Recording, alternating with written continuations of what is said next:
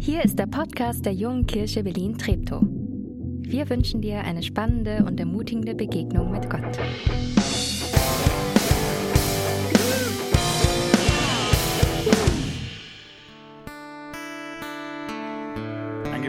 Ersten Teil der Bibel, dem Alten Testament, aus dem Buch der Psalmen. Da schreibt König David, Lobe den Herrn, meine Seele, und alles in mir preise seinen heiligen Namen. Nochmal, lobe den Herrn, meine Seele, und vergiss nicht das Gute, das er für dich getan hat. Er vergibt dir alle deine Sünden. Er heilt alle deine Krankheiten. Er führt dein Leben aus der Todesnähe. Er schmückt dich mit einer Krone. Sie besteht aus Güte und Barmherzigkeit. Er versorgt dich mit Gutem dein Leben lang. So fühlst du dich jung wie ein Adler. Der Herr schafft Gerechtigkeit. Allen Unterdrückten verhilft er zum Recht. Er hat Mose seine Wegen offenbart und den Israeliten seine Taten. Reich an Barmherzigkeit und Gnade ist der Herr, unendlich geduldig und voller Güte. Er liegt nicht ewig mit uns im Streit und ist nicht für immer böse mit uns. Er straft uns nicht, wie wir es verdienen, und unsere Sünden zahlt er uns nicht heim. So hoch, wie der Himmel über der Erde steht, so weit reicht seine Güte. Sie umfasst alle, die zu ihm gehören. So fern wie der Osten vom Westen ist, so weit rückt er unsere Vergehen von uns weg. Wie ein Vater seinen Kindern mit Güte begegnet, so barmherzig handelt der Herr an denen, die zu ihm gehören. Denn er weiß, was für Geschöpfe wir sind. Er denkt daran, dass wir nur aus Staub bestehen. Der Mensch ist so vergänglich wie das Gras. Er blüht wie eine Blume auf dem Feld.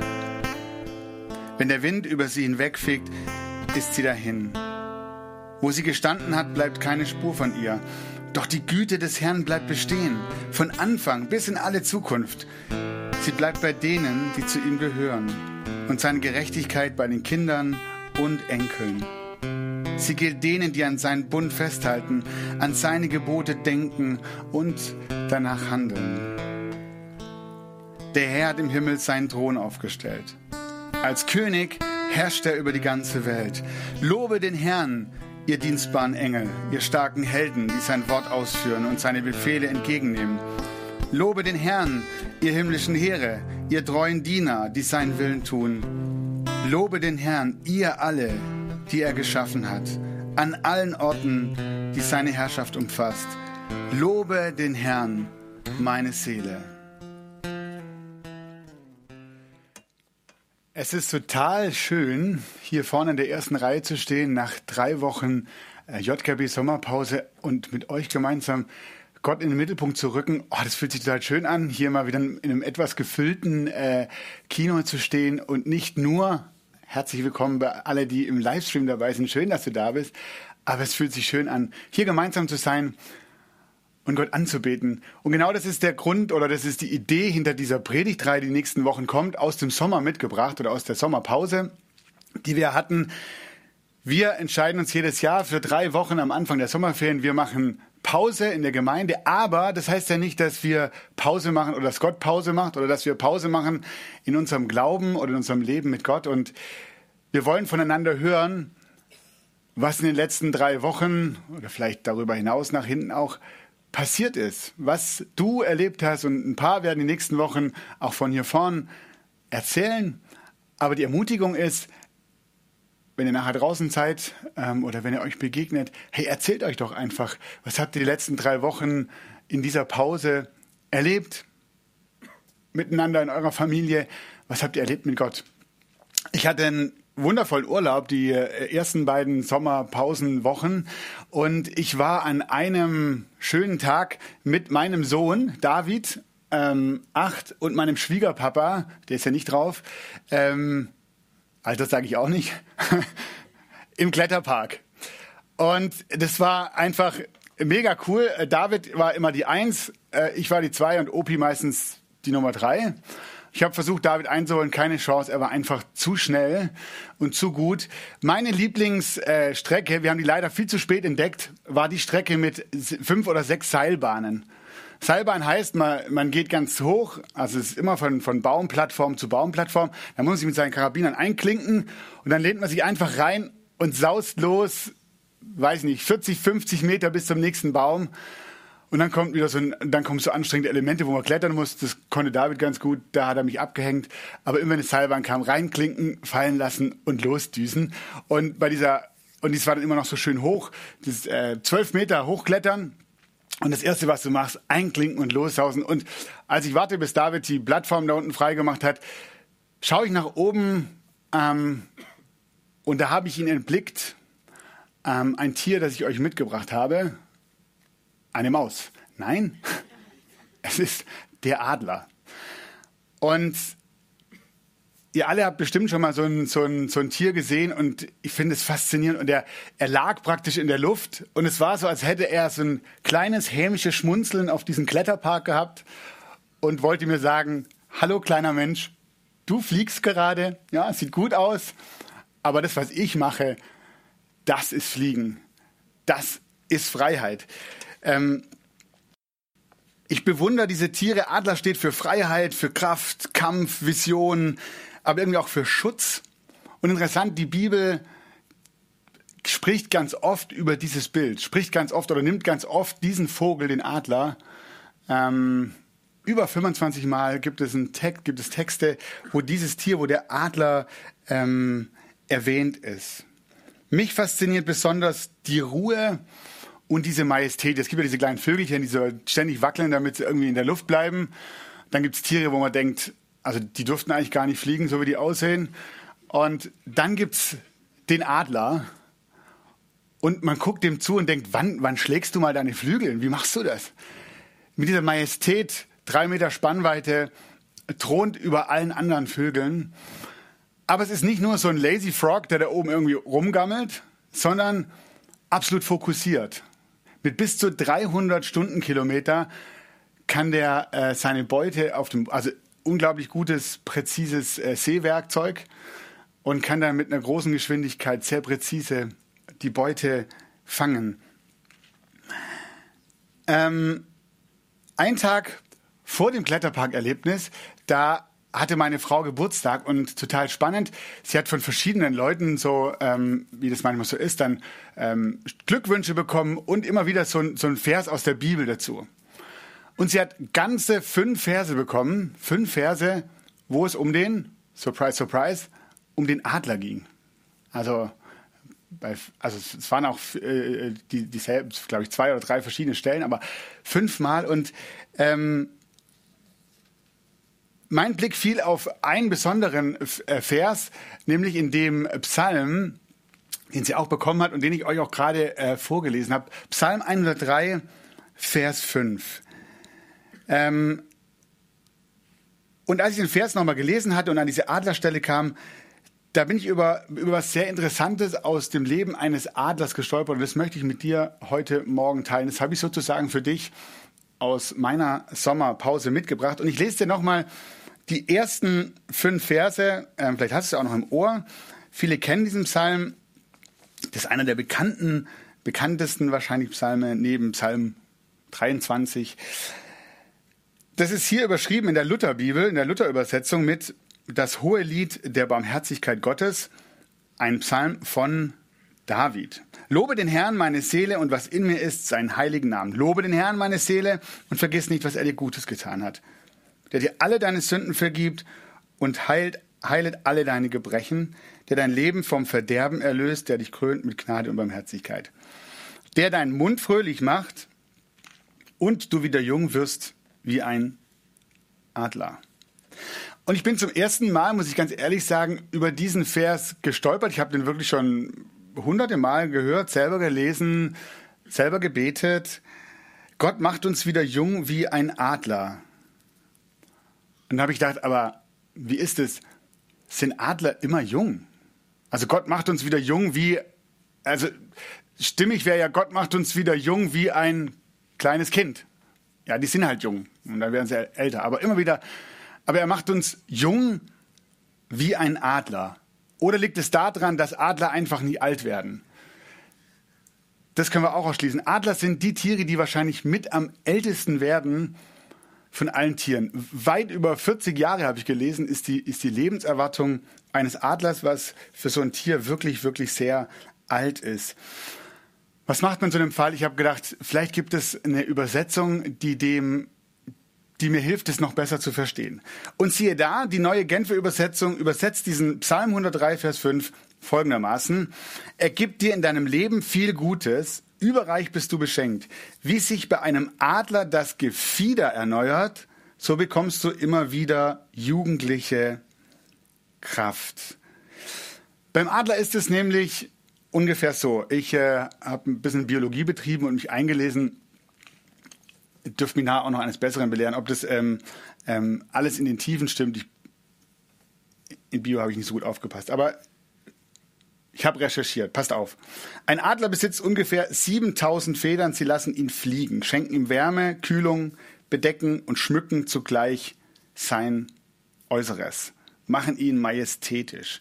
Wenn also das Federkleid des Adlers Mängel aufweist oder gar beschädigt ist, verliert der Adler an Kraft und Schönheit und je nach Schwere auch sein Leben. Es ist nämlich so, ähm, wenn das Federkleid mit der Zeit verdreckt oder verklebt, das passiert, dann ähm, kann der Adler nicht mehr fliegen. Und es soll wirklich auch Adler geben, die nicht mehr fliegen können, also die nur noch auf dem Boden rumhüpfen und dann, weil das wohl sehr soziale Tiere sind, angewiesen sind von dem, was anderen ihnen übrig lassen oder ähm, aber das ist eigentlich, weil der Adler geschaffen ist, um zu jagen und nicht auf dem Boden, sondern aus der Luft, ist es eigentlich früher oder später sein Todesurteil. Also insofern ist das Federgleit in einem spitzen Zustand zu bleiben. Und jetzt die spannende Frage natürlich, wie macht der Adler das, wie gelingt es? Und ähm, sehr spannend in ihrem Buch Geboren um zu fliegen schreiben zwei niederländische Pastoren, ja, die machen das dann auch, die waren wahrscheinlich gut in Biologie und hatten dann Lust, so ein Buch zu schreiben. Geboren, um zu fliegen, ähm, Henk Storvogel, auch witzig, der schreibt ein Buch über einen Adler und heißt selber Vogel. Henk Storvogel und Eugene Poppe beschreiben die Parallelen zwischen, zwischen dem Leben eines Adlers und dem Leben einer Christin und eines Christen.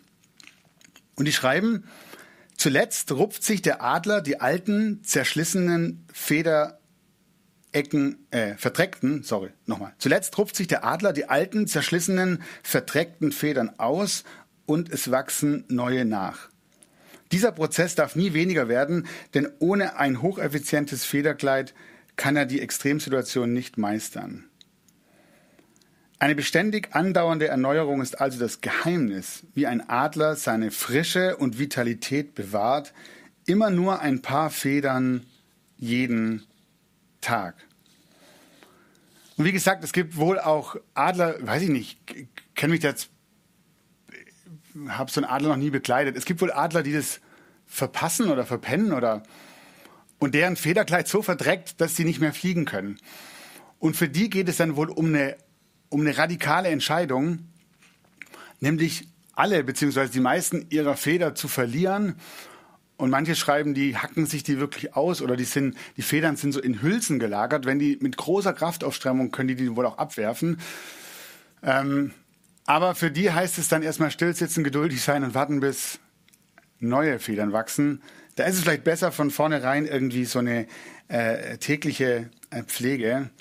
Ähm, man nennt es im Fachjargon auch Mausern, habe ich dann gelernt, ähm, durchzugehen was bedeutet es für mich, für mein Leben, wenn unsere Federn, unsere Federn verdrecken und verklebt sind, dann können wir nicht mehr richtig fliegen. Wir hören Gottes Stimme nicht mehr und sind Schwergewichte zu schwer, zu dreckig, um in die Luft zu steigen. Weil ich glaube, oft sind es Sorgen, Ängste, Lügen oder Halbwahrheiten, die mich auf dem Boden halten, die mich nicht mehr in Gottes Nähe bringen, sondern von ihm wegziehen. Und wir überhören leichtes Reden von Gottes Geist, von Gottes Stimme. Und dann hilft nur noch eins, federn lassen, umkehren. Und dann ist irgendwie Erneuerung möglich, dass etwas Neues, Gutes wächst. Wie geht es?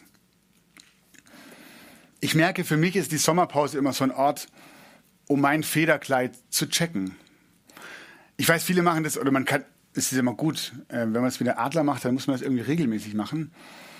Viele machen das am Anfang des Jahres, so in der Übergang zu einem neuen Jahr. Ich merke, mir funktioniert es überhaupt nicht. Da ist der Weihnachtsgottesdienst und dann kommt Silvesterandacht und dann geht schon wieder ins neue Jahr und ich verpasse es irgendwie jedes Jahr. Aber ich merke, die Sommerpause oft so ein Ort, wo ich zur Ruhe komme, reflektieren kann. Und die Frage ist, wie steht es um meine Beziehung zu Gott? Wie steht es um die Beziehung zu meiner Frau, um die Beziehung zu meinen Kindern, zu meinen Mitmenschen? Wie geht es mir in meinem Leben als Christ? Und ich check meine Federn durch. Und dann entdecke ich Dinge, wo ich merke, das sind Federn, die, die gehören irgendwie aussortiert. Die sind nicht mehr gut und die sind verdreckt und die, die, die, die halten mich eher auf dem Boden, wo ich doch zum Fliegen bestimmt bin. Und dann zeige ich das Gott und halte ihm das Alte hin und sag, lass Neues wachsen. Weil wisst ihr, was das Coole ist bei dem Adler? Der verliert nicht seine Federn und dann setzt er sich hin und strickt sich ein paar neue, die er dann reinmacht, sondern der Adler ist dafür zuständig, das Alte auszuräumen und dann muss er geduldig sein. Und, und dann wachsen neue Federn wie von ganz allein. Das ist gar nicht mehr seine Aufgabe, das ist Gottes Aufgabe. Er schenkt dem Adler neue Flügeln. Und ich finde was Interessantes, was diesen Psalm ausmacht. Äh, dieser David fängt mit was sehr Interessantem an, nämlich, wir haben es schon ein paar Mal gelesen, da steht, lobe den Herrn, meine Seele, und was in mir ist, seinen heiligen Namen. Lobe den Herrn, meine Seele, und vergiss nicht, was er dir Gutes getan hat. Ich glaube, nachdem ich Altes aussortiert habe, ist es dran, Gott in den Mittelpunkt meines Lebens zu stellen, ganz bewusst wieder ganz neu zu sagen, was willst du eigentlich? Die Bibel nennt es Anbetung. Und dann passiert Erneuerung. Also eigentlich ist es immer so ein Dreischritt. Den ersten, der erste Schritt heißt ausrupfen. In der Bibel steht da Buße oder umkehren. Irgendwie checken. Okay, zurückblicken, irgendwas, irgendwas stimmt nicht. Und dann halte ich es Gott hin, Anbetung. Hol ihn in den Mittelpunkt und sag, ah, ich brauche deine Hilfe. Und dann kommt Erneuerung, da kommt was Neues. Und dann übe ich was Neues ein. Einfacher Dreischritt. Umkehren, anbeten und erneuern. Und ganz konkret, ich ähm, war im Urlaub und ähm, war mit meiner Frau unterwegs. Und dann hat sie gesagt, weißt du, irgendwie schade, dass wir nicht mehr so viel gemeinsam beten. Und dann ist die erste Reaktion so, das darf nicht sein. Du sprichst etwas aus, das nicht sein darf. Ja, wir haben jetzt kleine Kinder, das geht ja auch gar nicht. Und an den Punkten, wo es geht, ähm, abends zum Beispiel, wenn die im Bett sind, dann bin ich ja meistens irgendwie, habe ich dann Termine und so. Also und ich merke diese dreckige Feder so auf meinem Gefieder und und Gott sagt, vielleicht hat deine Frau recht. Gebet ist euch wichtig und wir beten, aber wir wollen auch gemeinsam beten. Und dann ist der Moment, wo du sagst, hm, stimmt.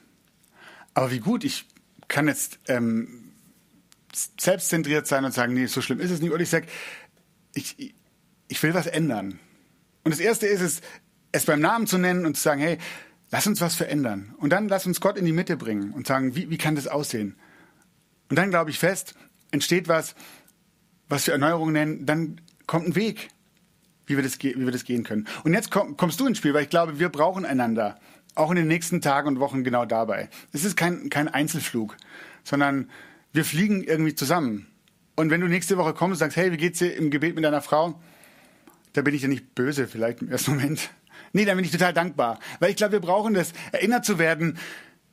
Wie ist es denn? Wächst da schon was Neues? Hoffentlich, Gott hat's versprochen. Und wir gehen diesen Weg gemeinsam. Ermutigen wir uns. Hey, erzählt den anderen, was ihr in eurer Sommerpause erlebt habt. Und vielleicht hast du gar nicht so viel erlebt, dann ist es dran zu sagen, Gott, ich will eigentlich wieder was mit dir erleben. Oder du wirst inspiriert von dem, was andere erzählen. Wir können natürlich über Corona reden, das ist wichtig. Und wir reden auch über andere Dinge, die wichtig sind. Aber wollen wir darüber nicht vergessen, immer wieder auch darüber zu reden, was uns fliegen lässt, ähm, was uns am Leben hält.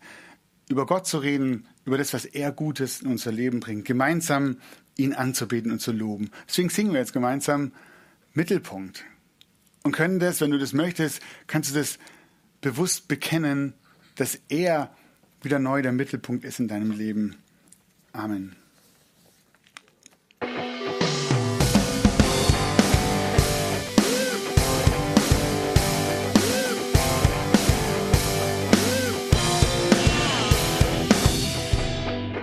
Schön, dass du diesmal dabei warst. Wenn du mehr über den Glauben erfahren möchtest, dann schreib uns gerne an info@jkb-treptow.de oder besuch uns einfach persönlich. Alle Infos findest du unter jkb-treptow.de. Wir wünschen dir eine gesegnete Woche.